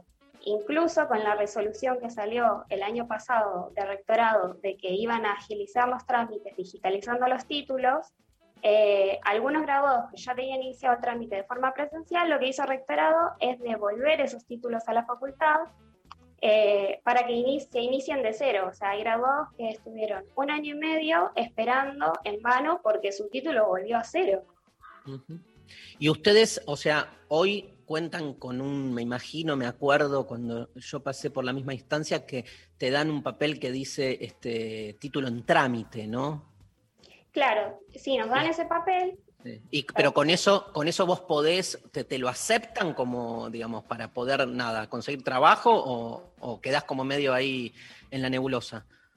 queda medio en la nebulosa, porque ¿qué pasa? Con ese certificado eh, que Incluso este año eh, a muchos graduados no se lo dieron, no se lo terminaron de dar y las inscripciones a docencia de Provincia de Buenos Aires finalizaron sin que ellos hubieran entregado este papel para poder iniciar el trámite y inscribirse a docencia. En un año normal, cuando vos te dan ese papel de que el título está en trámite, no te permite hacer un montón de cosas, como por ejemplo, no podés entrar a trabajar en los listados oficiales de docencia, no podés acceder a becas de estudio o de posgrado en el exterior, no podés tramitar homologaciones, no te dan, si estás en relación de dependencia, el plus que uno cobra por título. Mismo los que están eh, ejerciendo como profesores eh, en la facultad, eh, en esta facultad digo, ¿no? que no entrega los títulos en tiempo y forma, no les reconocen ese papel, no les pagan ese plus. Tremendo. Eh, por ejemplo, En sí. sociales decís que pasa lo mismo, ¿no? en sociales también pasa lo mismo, sí, sí. María, no te apures a no terminar la apuro. carrera porque. Este, escúchame, ¿y qué se, qué, o sea, digo, en definitiva, se trata de, de- ustedes ya han hecho este, el pedido de, de- de que esto, digamos, tenga otro cauce, pero se trata de, de qué, cómo se resuelve, qué, qué piensan ustedes. Claro, nosotros lo que hicimos desde el grupo, nosotros nos conformamos en agosto del año pasado, a partir de esto, de que veíamos que los títulos no los entregan eh, y no estaban avanzando los trámites. Eh, hicimos un montón de reclamos, hicimos, eh, redactamos cartas a las autoridades, fuimos a movilizaciones, nos reunimos con gente de rectorado, de la facultad, iniciamos un pronto despacho colectivo para ver si se aceleraba eh, los trámites, eh, incluso hicimos una petición en Change.org, pero la realidad es que nadie nos da una respuesta concreta. Eh, en la facultad es todo eh, un ida y vuelta acusándose entre las distintas autoridades, pero nadie nos entrega los títulos. E incluso vemos que año a año la Facultad de la UBA es elegida como una de las mejores universidades y muchas de nuestras carreras están en ese ranking como bien posicionadas, pero nosotros no tenemos el título y no podemos ejercer. Tremendo. Bueno, nada, pedimos desde acá, si alguien está escuchando, de las autoridades, este, de la facultad, este, eso, la, posibilidad de encontrar una manera. A veces eh, eh, está claro que es eh, un año, fue un año muy particular, pero bueno, este, la gestión se trata en general de poder encontrarle la vuelta en situaciones anómalas. Eh, te agradecemos, María del Rosario. ¿Qué, ¿Cuál es tu tema? ¿En qué, qué- ¿A qué te dedicas, digamos, eh, si te dedicas en términos de investigación o cuál es tu temática favorita en la historia? Y me gusta historia argentina, historia antigua. Eh, claramente todavía no puedo ejercer por no tener el título, Claro. pero sí, son, son las- los temas que quizás más me gustan. ¿Y tu materia favorita? ¿Tu materia favorita cuál fue? Mi materia favorita es Historia Argentina 3, me gustó también Historia Antigua 1 y 2. ¿Quién da Historia Argentina 3? Eh, actualmente hay dos cátedras, eh, una creo que es eh, de Camarero, un profesor, Sí, camarero. y otra de Eduardo Sartelli, ¿Y vos con quién cursaste? con Sartelli. Mira, sabes que yo fui colega de Sartelli durante unos años en un instituto terciario en la ciudad de Espeleta. Ah, Dábamos- mira. Dábamos clases juntos. Sí. Mira, De nuevo, muchas, muchas gracias por, por favor, el espacio. un abrazo a vos y a todo el grupo, el No, por favor. colectivo de graduados, porque aparte quedan como en un lugar así medio este de, de- de interregno, ¿no? O sea, con Sí, una estamos pata- como en un limbo. en un limbo, tal cual. Bueno, un beso. María del Rosario estuvo con nosotros hablando de la situación que viven los graduados en este, la Facultad de Filosofía y Letras. Vamos a escuchar a Lou Reed, un tema que se llama Vicious. La letra de Vicious es tan directa como su música. Recoge una anécdota de Andy Warhol que describía el vicio como un ataque con una flor. Lu construye la letra a partir de esa frase. El significado más sencillo de la letra sería el sexual. Este, una chica que lo persigue, lo que daría un texto que va avanzando en crudeza hasta llegar a un par de párrafos que vendrían a decir déjame en paz, ¿no? Hay como este, versos en la canción Vicious que dicen cosas como ¿por qué no te tragás las cuchillas de afeitar? Gran tema, el tema del arte, ¿no, Lula? Pero la canción leída entre líneas y entendida Mira cómo escribe González. Leí y entendida en el contexto de los años a los que se refiere, juega con un doble significado. La González chica, ya se ataja, me encanta. la chica que lo Ya la persigue- escribe Quinio. Ya, ya está. Es una metáfora. Cuando dice tan viciosa, te veo venir y salgo corriendo, o me quieres para golpearte con un stick y solo tengo una púa de guitarra, está refiriéndose lisa y llanamente a la cocaína. Obvio, ¿quién es la chica? Por lo tanto, el violento modo de decir déjame en paz de los párrafos anteriores mencionados iría referido a la sustancia y al síndrome de abstinencia. Viciosa, dice la letra, me golpeas con una flor lo haces a todas horas. Su adicción también pudo influir en su decisión de dejar la banda y alejarse por una temporada de la escena musical de New York. Una de las razones por las que Lou Reed había abandonado la Velvet Underground era porque el grupo no despegaba y necesitaban hacer giras para conseguir dinero. En las giras le resultaba muy difícil componer debido a que se tomaba hasta la molestia, pone entre comillas. Vicious, Lou Reed en lo intempestivo.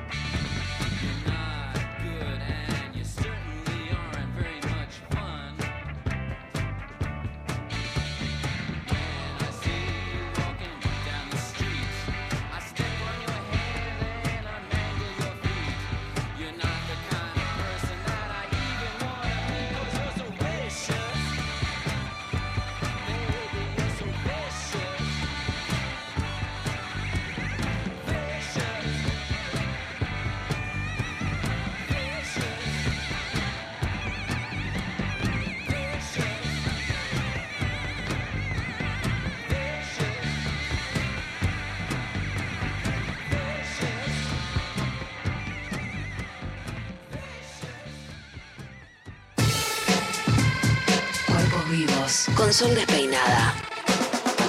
Sangre, sudor, lágrimas y otros fluidos también.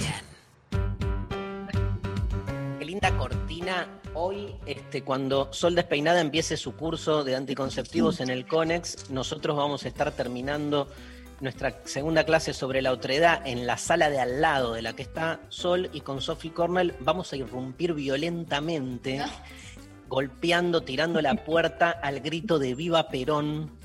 Sí, a ver qué hace en ese momento este Sol Despeinada, pero que no se entere, porque si no, no sirve todo lo que estoy diciendo. ¡Alex!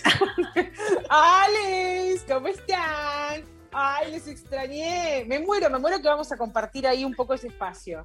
¿Qué Me pasa muero, si muero, entramos con la muerta. Cornell? ¿Qué pasa si entramos diciendo, ¡Elo, muchacho peronista! ¿Qué haces? Nos ponemos todos a cantar. Sin lugar a dudas.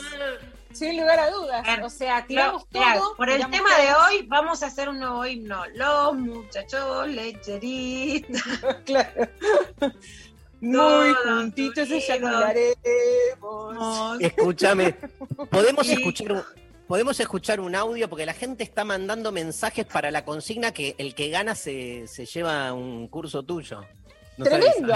A ver. A ver, a ver, Pablo. Hola Intempes, Eh, soy Sole de Caballito. Hoy tengo 35 años y tomo pastillas anticonceptivas, pero aprendí a tomarlas después de que a los 19, por mucha falta de información, eh, quedé embarazada.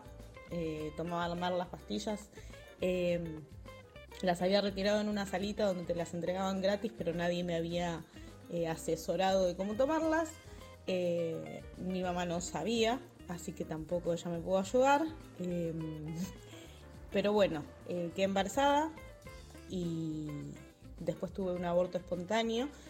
Eh, posterior a eso fue difícil salir, pero aprendí todo lo necesario para poder cuidarme. Hace muchos años que tomo, tomo unas especiales porque además tengo hipotiroidismo, así que eh, tomo una con una menor dosis de hormonas, pero con toda la información que necesité. Por suerte, mi gineco, una grosa. Besos a todos. Todos los relatos, este, la gran mayoría, ¿no? Pecker tienen algo de conflictividad, ¿no? O sea, evidentemente, decíamos antes con Pecker que es un tema, digamos que este, hoy parece estar olvidado, entre comillas, lo conflictivo que siempre fue eh, la cuestión de los anticonceptivos. Sí, además de totalmente, que, perdón. la mala atención que era dárselas y que sin embargo no explicar. Y hoy aún, viste, yo creo que también la Argentina es mucha cháchara. Yo creo que hay que volver a hablar de anticonceptivos, porque a lo mejor discutimos una teoría re compleja y nos decimos, loco, está la pastilla, vení, tomala acá, agarrala. Creo que hay que volver a hacer un poco de al pan De pan y al anticonceptivo anticonceptivo. El curso trata de eso, ¿no, Sol? Absolutamente. Desde que hago este curso, mi vida es completamente diferente. No, pueden, pueden. a- yo vendiendo cursos soy mandada a hacer. Eh, sí, hoy arrancamos, así que están a tiempo de adquirir sus entradas. eh, para este curso eh, son cuatro encuentros este, donde vamos a ver distintas temáticas, pero bueno, la intención no solamente es brindar información, sino también hacer una crítica sobre eh, cómo, cómo, ese, cómo, cómo, digamos, cómo disponemos del uso de los métodos anticonceptivos, cómo está vinculado eso con, con la educación, cómo es que la industria farmacéutica decide editar, eh, digamos, de alguna manera nuestros cuerpos o la rutina de nuestros cuerpos eh, para poder acomodarlos a las rutinas y para poder acomodarlo a, a lo que queremos hacer, sobre todo las mujeres y femenidades, que son cosas que se nos han eh, negado, cosas que se nos, que se nos imposibilitan eh, con la tarea de, gestar, de maternar, de lactar y un montón de otras cuestiones, porque el mundo no está hecho tampoco para que podamos hacer las dos cosas. Entonces, por ahora estamos en un momento en el que tenemos que elegir o una o la otra. Sol, ¿qué crees vos sobre por qué no hay anticonceptivos masculinos? La gran duda es porque la ciencia no pudo avanzar realmente por una cuestión orgánica o porque no hay guita porque los tipos no la usarían. Las dos cosas y le agregaría una más, te digo. O sea, la ciencia, también entender esto, ¿no? La ciencia es, es, digamos, históricamente, ¿no? Digamos, por supuesto que hay excepciones, pero digo, la ciencia es hecha por y para los varones, hecha por ellos y para ellos, porque la ciencia se hace preguntas, sí, la verdad que sí, pero pregunte, ¿y quién, quién, quién decide si esa pregunta es importante o relevante? ¿Para quién? esa pregunta que se hacen, que les invita a hacer algún descubrimiento o a, o a fomentar o a bancar económicamente una investigación o a poner un equipo de personas para hacer una investigación. ¿Quién, quién tiene el criterio para decir qué es importante y qué no, o qué es una necesidad para la comunidad y qué no? ¿Quiénes? Los científicos, o sea, esos organismos que están ahí, que la mayoría son hombres, por supuesto, históricamente ha sido así. Y además otra cosa, que esto capaz eh, por ahí abarca como otras temáticas, pero digo, dentro de, dentro de por ahí la crítica que, suelo hacer a la, a la medicina, a la ciencia en general, digo, históricamente hubo como, hay como dos eh, áreas puntuales o dos universos puntuales que siempre se han disputado el poder de los, de los cuerpos en general de toda la comunidad, y siempre, siempre es lo mismo, la iglesia y la ciencia. Si, si compiten y si, y, si, y si se agarran de los pelos y a ver en quién crees, si, si es un Boca River, es porque algo de parecido deben tener. La ciencia históricamente usó nuestros cuerpos para un montón de cuestiones, los usó, los desechó, eh, los, los probó, los, modificó, todo para, satisfacer ciertas cuestiones. Nos ha dicho siempre lo que tenemos que hacer, equivocadamente, y un montón de, de cuestiones. Esto del médico como un dios, de la ciencia como algo que no se puede discutir, de, la- de las preguntas que, que se hace la pregunta que se hace un grupo de científicos que en general son varones y ellos deciden entonces qué de esa pregunta qué, por, qué, por qué es tan importante y cuál es la hipótesis más certera. Entonces, bueno, en un mundo en donde la, donde la ciencia, el, motor de los descubrimientos y motor también de la tecnología, motor de la industria farmacéutica, siempre fue impulsado por varones, lógicamente que este, nosotras nunca hemos sido sujeto para investigar, sino que hemos sido objeto. Así que no me parece para nada extraño eh, ni raro, ni loco, ni extravagante que sean nuestros cuerpos los que han sido editados porque hemos sido el objeto de investigación, nunca sujeto. O sea, ese es el motivo por el cual detesto, detesto muchas veces todas las áreas de ciencia y medicina, pero porque no le veo cosas tan distintas eh, a veces a, la iglesia, a la religión y eso. Por supuesto que si tengo que elegir un lado, yo ya sé de qué lado estoy, pero digo, eh, hay mucho, mucho para criticar, mucho para aprender. Bueno, esa es la idea un poco del curso también, aprender bastante sobre los métodos, entender un poco el funcionamiento de las hormonas, eh, pero también hacer una crítica sobre, bueno, ¿qué, qué pasa? ¿Por qué la industria no nos ofrece nada? La industria farmacéutica, ¿no? No nos ofrece, no nos ofrece ot- otro, otro, digamos, dentro del abanico de posibilidades y- y- y de diversidades que hay, ¿por qué ofrece solo dos métodos anticonceptivos para las personas con pene y el resto, eh, más de 20 prácticamente, que son todos para los cuerpos de las mujeres que ya cansados de ser editados? Son editados durante el embarazo, son, son todo el tiempo estamos con transiciones y ciclos y cosas. Si no es el ciclo menstrual, es una transición que de la gestación al embarazo, que del embarazo al parto, del embarazo al aborto, del aborto al posaborto, del parto al posparto, al puerperio. Todo el tiempo estamos ciclando, todo el tiempo constantemente. O sea, no, no, no hay una forma de. Siempre hay una, hay una transición en el medio y esas transiciones son torbellinos. Bueno, viene siendo hora de que la industria farmacéutica de alguna manera empiece a hacer alguna- algo a nuestro favor. Decime, este, está clarísimo y muchas ganas de, digamos, de nada, de estar ahí en el curso, que además, este, si no pueden en el horario, eh, lo que permite el CONEX es que las clases estén una semana colgadas, o sea que este, pueden eh, no estar por ahí online, entonces se pierden el chat, que tiene su parte divertida, pero se quedan con la clase, este, que está buenísimo. Hoy nos trajiste como tema de la columna, ¿qué cosa? Un ¿Qué nos tema hermoso. Me hubiera gustado arrancar con, con- con Está lloviendo estrellas, pero gritando Está lloviendo esperma y que, y que todos en su casa bailen. Está lloviendo esperma. Así, todos alrededor de mí. No cabe tanto en mi condón. Así. Y así todo, yo imagino un poco gigante, gente acá a la puerta de mi casa, a los gritos con está lloviendo esperma. Bueno, hoy vamos a hablar de semen, queridos amigues, o sea, particularmente de un fluido muy especial, digo, el culpable de un montón de todos nuestros problemas, básicamente, vamos a decirlo así. Bueno, vamos a, vamos a, a- Bien, ahí me gusta, bien. Empezamos a, empezamos a- hay que empezar como a hacerse cargo de esto. Bueno, ¿qué pasa? Bueno, muchas cositas. Por ejemplo, un dato muy interesante como para empezar a, a charlar un poco, a sacarnos algunas dudas sobre esto, es un poco de, de historia. Antes se creía, digamos, cuando esto empieza como a, a investigarse y demás, estamos hablando del año 1670 aproximadamente. Amo, amo, amo el siglo XVII, sabelo. Ok, Es mi- bien, por este dato. El siglo de. Galileo, El siglo de que mataron a un montón de mujeres. el de Descartes, el de Shakespeare. Bien, bien.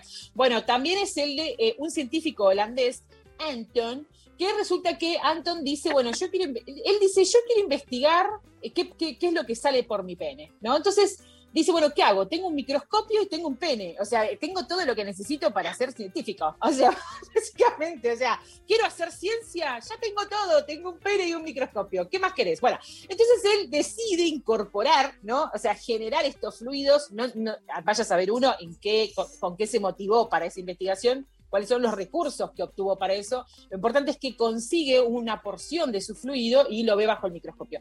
Cuando lo ve, describe como animáculos. De- ve Sí, estos pequeños objetitos que empiezan a moverse, estos seres, y dice, son animáculos. Bueno, y este, mm, resulta que cuando lo va a presentar a una sociedad científica para decir, che, zarpado, él no va a decir, che, che, de- del pene salen animáculos. El tipo, yo creo que cayó una guardia diciendo, salen animales de mi pene, alguien que me vea. Entonces cuando llega, los científicos medio que le dicen como impuro, ¿qué hiciste? ¿Miraste tu semen? ¿Qué hiciste? ¿Y lo probaste? O sea, como, como, como ¿qué, qué hiciste? Ah, o sea que manchaste el, el- el- el microscopio con semen. O sea, empezaron a juzgarlo, él termina pidiendo disculpas, diciendo, la verdad que, sorry, Mildis, no era la intención ofender, ofender hablando de mi semen. Pensé que podíamos, cada uno podía hablar de su semen, me equivoqué, disculpen. Bueno, y se retira. Pasan un par de años. move, o sea, pidió disculpas, por si move, hay animáculos, se mueven. Sí, él dice, él dice, bueno, están, pero la gente me- o sea, se, se- se sintió censurado. Digamos, dijo, no puedo hablar de mi semen. Ok, dijo, dijo él. Bueno, listo. Cuestión que más, más, eh, un tiempo más adelante empiezan como a investigar, pero con él es con quien empieza toda esta cuestión de la investigación de los espermatozoides y demás. Después hubo una teoría, no, sé si es más o menos de la misma época, un poco más antigua, que decían que cuando se eyaculaba salía, salía un gas del semen como una especie de vapor y que ese vapor era el que dejaba embarazadas a las chicas que estaban en ese ambiente, como una especie de atmósfera de semen, como una especie de, de atmósfera de esperma, como que vos eyaculaste en esta habitación y yo no podría entrar, si vos eyaculaste hace 10 minutos no puedo entrar porque me embarazó, porque solo de entrar y habitar esa atmósfera podría quedar embarazada, esa era otra teoría. Y la otra teoría era que directamente había como bebés, pero muy pequeños, que estaban dentro del esperma. Entonces, esos, esas, esas mini bendiciones salían nadando como podían, o sea, haciendo así como mariposa y qué sé yo, y llegaban de esa manera al útero, se implantaban ahí y crecían. Bueno, había muchas teorías. Lo cierto es que después se empiezan un poco eh, las investigaciones como a, rescatar un poquito, bueno, y se saben algunas cositas más por suerte. Sin embargo, que ahora los vamos a charlar, que son algunos detalles, pero lo interesante es un poco entender cómo se llega a estos datos que, que son certeros, que creemos que son certeros, pero es muy gracioso también entender cómo se llega a eso. Después, en el medio de todo eso, hubo toda una oleada de gente em, diciendo que eh, si vos tragabas el semen, podías quedar embarazada tragándolo. Bueno, ahí había una cuestión anatómica, o sea, había, había una cuestión de en qué momento lo que comes pasa, o sea, en algún, en qué momento pasa por tu útero la comida, como que no queda, hay una cuestión como morfológica, hay una cuestión eh, mecánica que no nos estaría cerrando, pero la gente pensaba eso, como que era como que, uy, eh, como me, me como una semilla, me como la semilla, me comieron ma- la, la- la semilla de la, de- de la manzana, me va a creer un manzano en la panza, nosotros no, sé si- no somos tan fértiles. Bueno, Yo cuestión, pensaba eso de chiquita, ¿eh? Que si me comía semillas de frutas o algo, me podía llegar a crecer adentro un árbol y era como algo que me re preocupaba. te tenía, te- y lo charlaste eso ya, porque no está descartado por la ciencia aún. Sería, ahí se necesita una ESI botánica. Pero, pero escúchame, Sí. porque te quiero explicar. A mí me habían dicho que eh, para ser un bebé lo importante o lo que pasaba era que mi mamá y papá se querían mucho y entraba como una semillita en el cuerpo de mamá después de un abrazo muy fuerte y entonces como Darío. semillita y, y la palabra semilla, a mí que me iba a hacer pensar, la verdad. Sí, coincido con lo que decís. O sea, en esas palabras Darío hay confusión. Darío quiere, Darío quiere de- hacer declaraciones. Darío, hacete cargo de esto. ¿Qué le dijiste a la chica? Ahora tengo que estar yo acla- Yo no aclaraciones. Yo no, no soy el padre. Somos hermanos, Nunca- como me escribieron. Tu, hermana. Che, así que haces un programa con tu hermana. Gracias, eh, a la persona que me escribió eso. Muchas gracias. Bueno, bueno, eh, claro, está muy bien, sí. El dato este de la semilla que se pone adentro y qué sé yo, bueno, también eso tiene todo un contexto recontra machirulesco. Digo, esto de, de poner la semilla, como que lo único que hace, lo único que pone lo otro es una tierra fértil y nada más, ¿viste? Como que no pones ningún componente, no pones ni el la mitad del material genético, ni pones la mitocondria, ni pones nada. Como que no ponemos, como que es una cosa que no pago nada. Yo, solamente abro la. es- como un- un- pongo una habitación para que pasen cosas. Y no es así, aportamos y mucho. Bueno, en fin, al margen de eso, también está el otro mito de que te hace bien a la piel. Vieron que está este mito de, de no, Ese- bueno, el- Ese es mío. Ese lo compro yo. ok, Ahí o sea, lo ahí comprobaste. viene el momento del enchastre. O sea, lo comprobaste tipo, te hace, o sea, mascarilla, nivel mascarilla.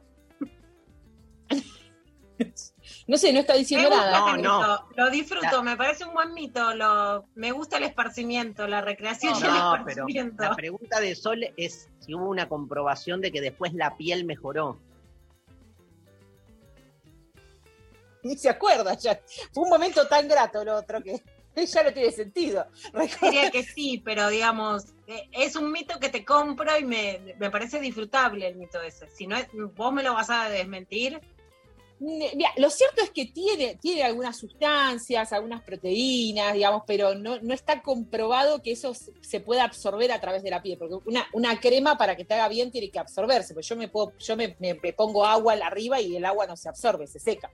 Hay, hay- o sea, tiene que ser algo que tenga la capacidad de, ser, de- de- de poder absorberse por la piel y generar algún cambio. Digamos, no hay todavía ninguna investigación concreta.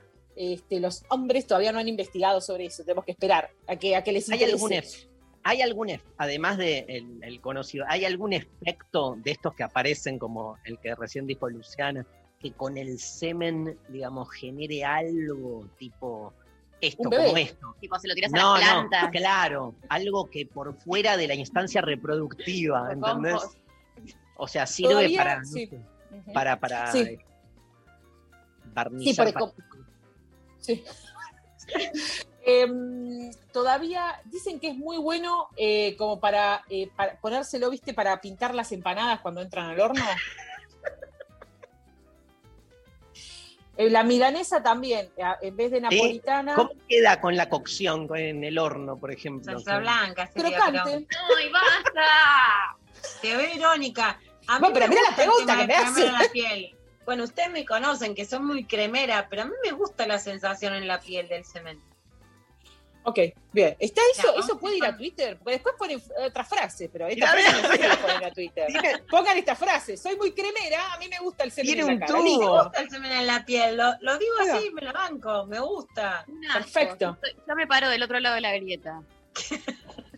Me asusté dónde te parabas. Tipo, de repente hay tres personas en la escena. Ok, bueno. Es no ahora hay tanto entiendo, para Mari, con eso de la semillita, te, te asustaron tanto que Te ya traumaron, te te traumaron. No, no, no, está bien. traumaron con eso.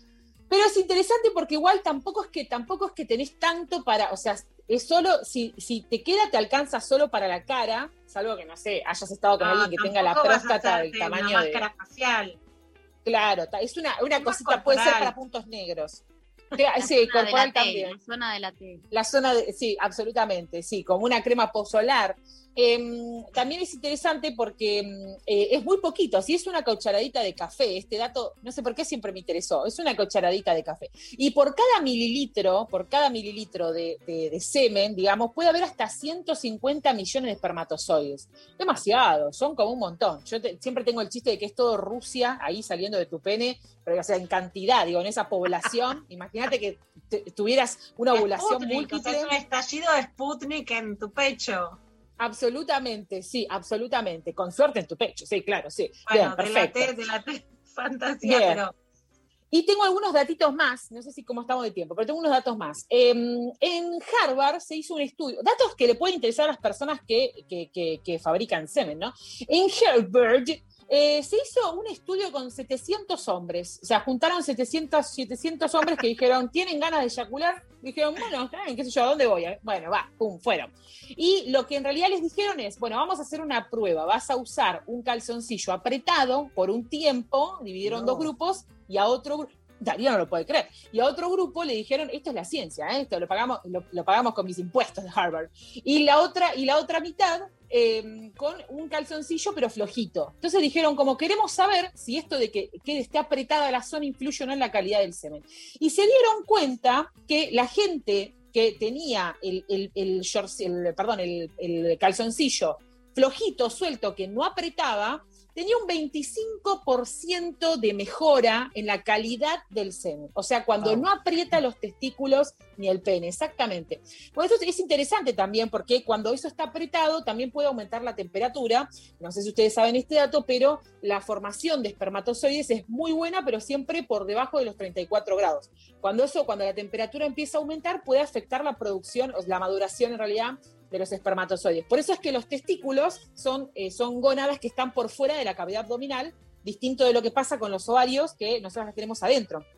Como Por no la- hay problema con la temperatura, perdón, No, por la temperatura, claro. Exacto. En cambio, los testículos, como tienen que estar un poquito más frescos, eh, por eso es necesario que estén por fuera de la cavidad Tengo- abdominal tengo y una- estén colgando.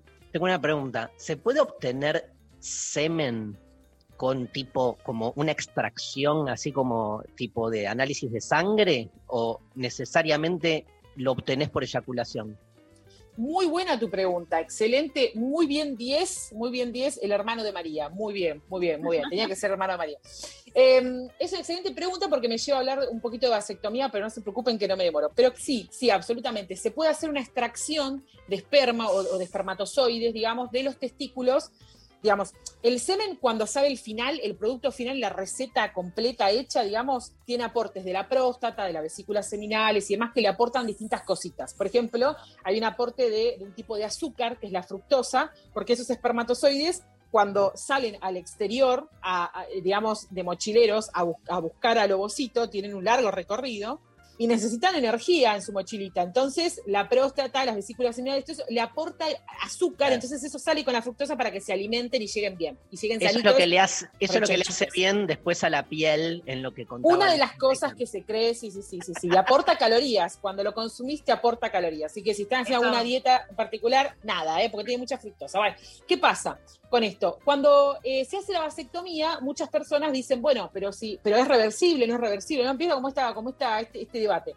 Eh, digamos, es rara vez es reversible porque es una, es una cirugía muy compleja, que es muy difícil revertirla. Es difícil, una cuestión técnica, digamos, como volver a unir eso, digamos, es muy complicado. Y no se te puede asegurar que eso salga eh, realmente exitoso.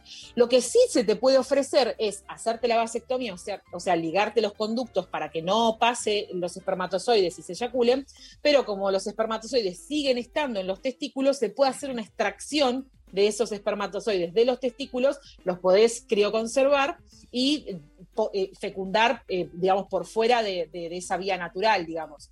Eh, y podés seguir teniendo tus hijos con tu material genético y demás, solo que no, no surgen de la vía natural, que, de, la, cochinada, de la ceremonia sexual. Tengo una duda, un mito. A ver, Sol, si sabes, ¿es cierto que depende lo que coma la persona que produce semen, puede variar el sabor? Absolutamente, muy bien, María. Eh, muy bien, los voy a sentar juntos, ¿eh? sigan sentándose juntos ahí. Excelente pregunta, excelente pregunta. Sí, sí, tengo ese dato. En España se hizo un estudio, no hace mucho, en donde descubrieron que comer frutos secos, atención, frutos secos, mejora también la calidad del esperma, incluso también el aroma y también la, transparencia y demás todo eso. ¿Cuáles son esos frutos secos? Almendras, avellanas y nueces. Está bien, así que si aumentamos ese consumo, quizás mejore eh, la calidad de- de- del semen, digamos, comiendo. Si ven, si ven ahí, alguien ahí como dándole, entrándole fuerte, decir, ah, ese huele a cloro. O sea, Todo, huele a cloro y por eso. todos comiendo frutos. Ahora están todos entrando Hay al un ministro, ¿te acordás que en vez de caramelos, Romina Mangel lo entrevistó y tiene frutos secos?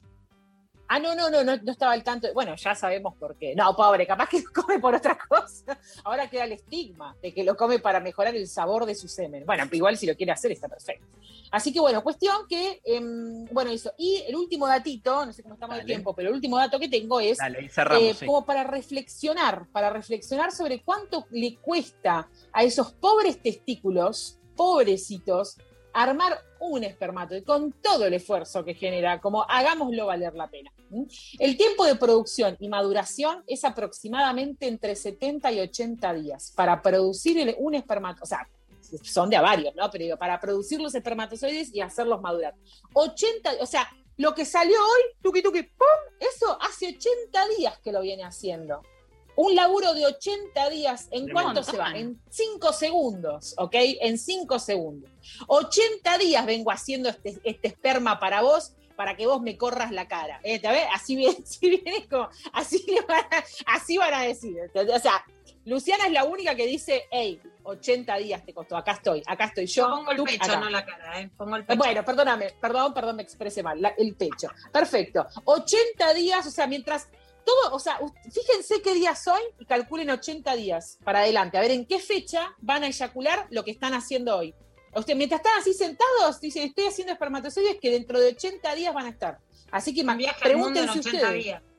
Eh, o pregúntense ustedes, cuando nací, calculás nueve meses antes y de ahí 80 días antes, para saber ese espermatozoide que, en algún momento tuvo tu material, la mitad de tu material genético, hace cuánto que estaba. El 6, Imagínate tremendo. 6 de junio. Es de hoy. Digo, el, el- el- Ah. los, los espermas que está en este momento, Ah. todos los que están empezando a armar eh, sus espermas van a tener, Agéndense, 6 de agéndense, junio. 6 de junio, recuerden que son espermas atravesados por esta charla. Por- o sea, por supuesto, eh, sí, sí, bien, muy bien esa cuenta. Me quedé pensando, excelente. Así es como hay que, hay que empezar a pensar. Por eso hay que sacarle, a ver, eh, ascendente, ascendente en qué tiene y todo eso, como hacer la Claro. nueva cuenta, pero del espermatozoide. Son de Pisces. Gracias, Sol, genia. No, gracias a ustedes. ¡Los amo! Suerte, suerte hoy a la noche y bueno, eh, quien gane el curso, este, bueno, eh, eh, nada, Estar ahí. Atendé Igual, bien bueno, a la gente que, que viene de lo intempestivo, por favor. eh. Por favor, pero por supuesto que sí. ¡Los ama! Cuídense. ¡Los Chau, ama! Sol. Sol Adiós, despeinada. adiós. En Cuerpos Vivo, lo intempestivo. Nos vamos a la pausa con eh, Babasónicos. ¿Te parece, querido González? Este, el colmo del disco Anoche, Babasónicos en lo intempestivo.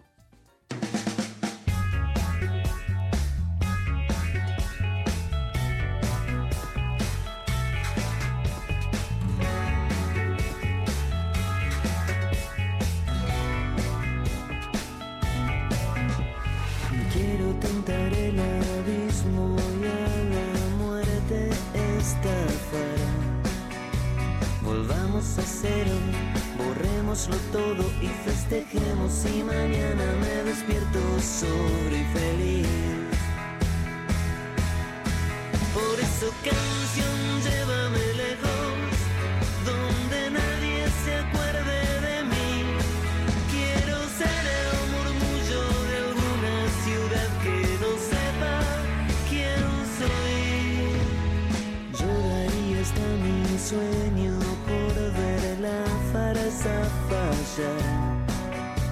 Perdamos el centro, quemémoslo todo y pediremos que mañana nadie venga a hacerme cumplir. Por eso canción, llévame lejos,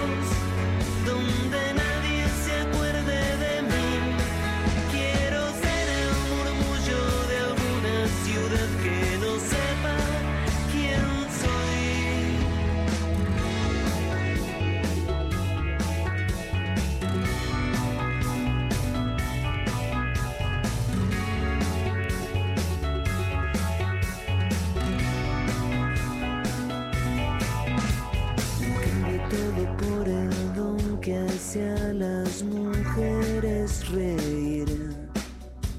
El mundo de ellas me hunde en sus huellas y roguemos que mañana me convierta en otro infeliz. Por eso canción,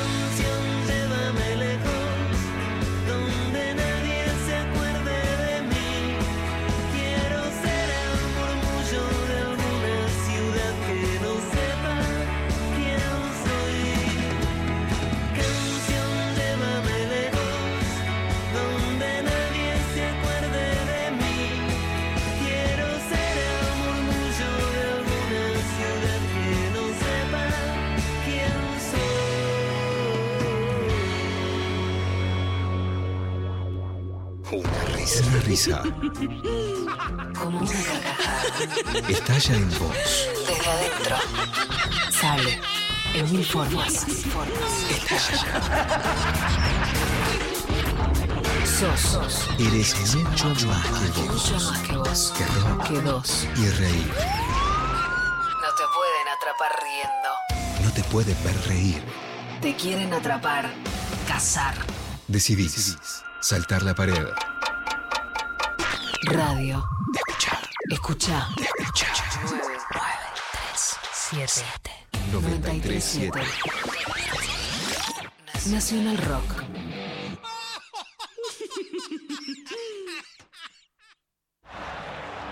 Llega Relatoras, un grito de gol, una pasión argentina el reality que emociona, divierte y elige junto a vos a la mejor relatora de fútbol de la Argentina. Si querés participar, mandanos tu relato y toda la info que tengas a esta dirección. tvpublica.com.ar Te estamos esperando.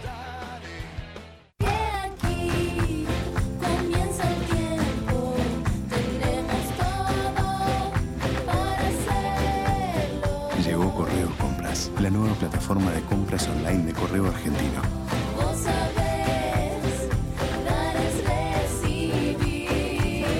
Compra como nunca, recibí como siempre. Estamos en Instagram, Nacional Rock 937. Mensajes Al 11 39 39 8888. ¿Queda, quedó algún audio, no, González? Hola chicos, gracias por leer mi comentario. Ahora les mando un audio ya que estaban reclamando que nadie mandaba audios y le respondo a lo que preguntaron. ¿Por qué no acepté en este caso que me pagara mitad de anticonceptivos él? Porque tiene en general otros gestos eh, muy generosos económicamente hablando, entonces me parecía que en este caso no era necesario. No porque me pareciera que no correspondía. Eh, por ejemplo, los forros en general los suele garpar él. Cuando yo tengo en mi casa, más vale que podemos usar los que yo tengo. Y listo, es como muy relajado eso en general. Pero no porque considerara que no me los tenía que pagar, sino porque me parecía que en este caso no hacía falta. Si yo algún día no tenía guita, más vale que él la iba a poner sin ningún problema. Bueno, mil gracias eh, por la compañía de siempre. Besos. Che, ¿no tendrá, ¿no tendrá un amigo o un, un hermano? ¿No? En vez de, en vez de es para una amiga, no tendrá un amigo. Es, No es tendrá. buena, es buena sección, como parafraseando a Flora Alcorta. Mari.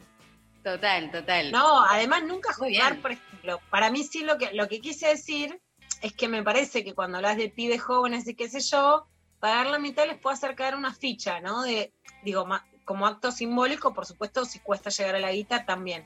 ¿Qué tema el forro también, no? Porque desde que tengo 20 años que hago campañas para que las mujeres llevemos forros y todavía cuesta. Y un varón ve forro en la mesita de luz de una mujer y a mí me dicen que me siguen diciendo me la baja.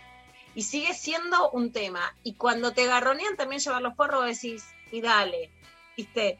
Y si no tienen es, ¿y quién quieres que lleve? Y, ¿viste? Sigue siendo un tema como de fricción y de tironeo ahí.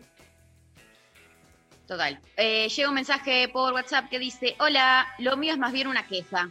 Basta de idolatrar, de idolatrar al preservativo con tachas. Se asemeja a un gobierno que nos prometió alegría y felicidad, pero era una vil mentira.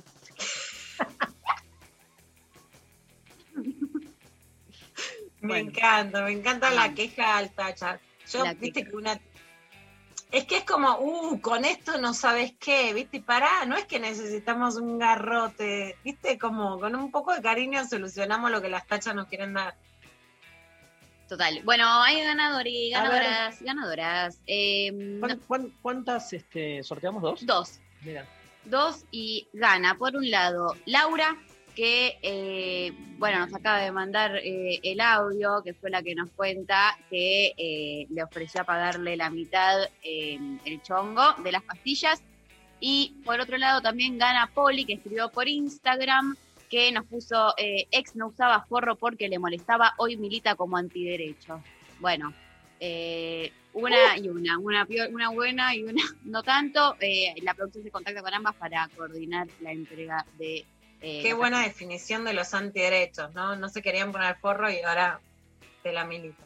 Qué locura, ¿no? Y qué, qué digamos, cómo Qué se, contraste.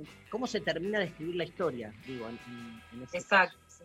Tal cual. Bueno, Listo. se nos fue el programa. Sí, Sí. ¿Qué vamos a hacer? martes.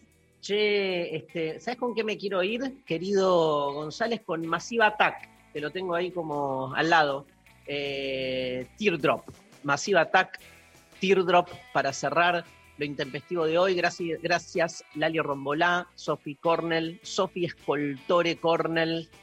Nos vemos a la noche, Sofi. Nos Este, vemos ahí. Me voy a ratear un ratito y me voy un ratito al de sábado también. Eh, se va el sol, te digo. Ay, no le gustó. Tremendo.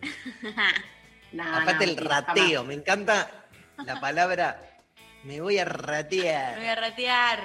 Tenemos que hablar de los rateos de las escuelas. Uy, gran consigna. gran eh. tema, gran consigna. Este, querida Luciana Pecker, ¿nos vemos mañana? Bueno, mañana. Chao, mañana tenemos una entrevista con María Pía López para hablar de muchas cosas interesantes. Y esto fue lo intempestivo de hoy, aquí en la Nacional Rock. Un gran abrazo a todo el equipo. ¿Quién operó técnicamente? Nazarena, ¿no? Escuché que estaba por ahí. Nazarena Taliche, un gran abrazo. Un abrazo a Miki Luzardi, como siempre. Nos vamos con Massive Attack Teardrop. Hasta mañana.